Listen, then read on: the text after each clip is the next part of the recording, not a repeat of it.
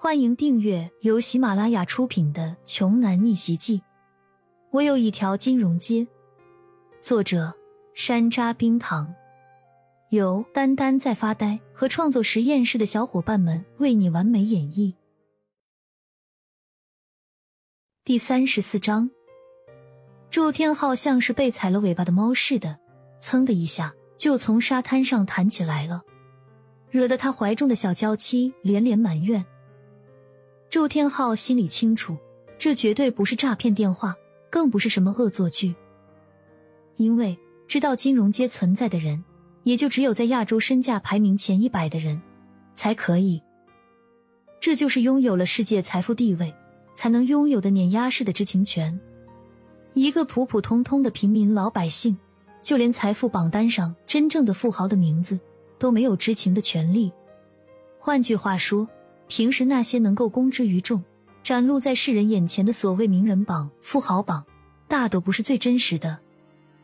周天浩旗下的连锁酒店布满全国各地，而凯悦大酒店算是他经营的最垃圾的一个。也正是因为凯悦的管理不善，所以周天浩曾经跻身到过第一百名。不过没过两天就被其他商界名流给赶超了，因此。他只听说过，只是传说一般的金融街，但是从来没有见到过金融街的任何一位主宰统治者。这下可倒好了，金融街的少主人竟然在自己的酒店里出事了，这不是得要了他的命吗？周天浩连忙提前结束了休假，赶紧打电话给凯悦大酒店的总经理询问情况。老子雇你来管理凯悦，你他妈的是干什么吃的？今天酒店里来了那么大的一个人物，你都不知道去照应一下，你这个废物，赶紧带人去保护他。哦，对了，千万不要暴露他的真实身份。如果这件事儿办不好，就给老子打辞职报告吧。听到董事长周天浩直接就是对自己一顿乱骂，电话那边的总经理都听懵了。他根本就没有想到，远在三亚海滨度假的董事长打开电话，竟是为了如此急不可待的大事件。连董事长都忌惮的大人物，总经理哪里敢怠慢呢？他立刻调配人手，开始一层一层的寻找董事长所说的这位大人物。此时此刻的周天浩哪里还有心情晒太阳，连娇妻都顾不上了，直接让秘书给自己订了一张最快直飞青州市的头等舱机票。他想的是，倘若这次的事件，如果他能够处理的很好。那也是一个极为难能可贵的机遇。凯悦大酒店十楼的娱乐大厅里，会场气氛依旧十分紧张，所有人大气都不敢出一下。只有骄阳，就好像是没事人一样，还在吃着可口的小点心和水果。李欣一直守在骄阳的身边，眼中充满了胆怯，恐怕今天是难以善终了。在椅子上惊魂已定的张志恒突然站起来。冲着骄阳问道：“骄阳，你电话叫的人呢？怎么还不来啊？我等的都快饿死了。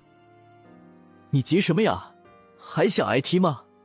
骄阳淡淡的瞥了一眼此前自己在张志恒胸前留下的那两个大脚印。张志恒警惕的向后退了一步，然后阴狠的说：“只会偷袭的贱种，老子不跟你耗了。我的时间可是按秒计费的。”等不起你那些小把戏，兄弟们上！不把他的手脚打断，就别停。就在这个时候，大厅门外传出了一阵嘈杂声。众人转头望去的瞬间，冯昌旭就已经带着一众彪悍打手直接闯了进来。冯昌旭扫了一眼，然后急忙走到了骄阳的面前，兴奋地说：“小哥，您没事吧？”没事儿，你来的还真是够快的呀。骄阳见到冯昌旭后，还是有一点小意外的。是您焦哥的事儿，我怎么敢怠慢呢？以前都是我不懂事儿，这次就让小弟替您处理掉这个麻烦吧。冯昌旭说的很恭敬。张志恒在冯昌旭进来的时候，脸色就变了，阴沉着脸说：“冯昌旭，你这是什么意思啊？”提前一个招呼也不打，就带着这么多人硬生生的闯进来，你是故意来挑事儿的吧？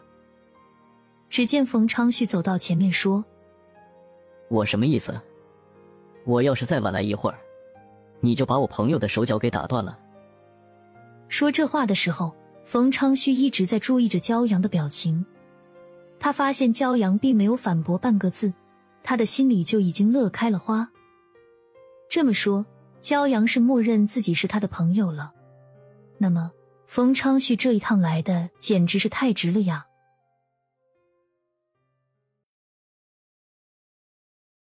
本集播讲完毕，想听更多精彩内容，欢迎关注“丹丹在发呆”。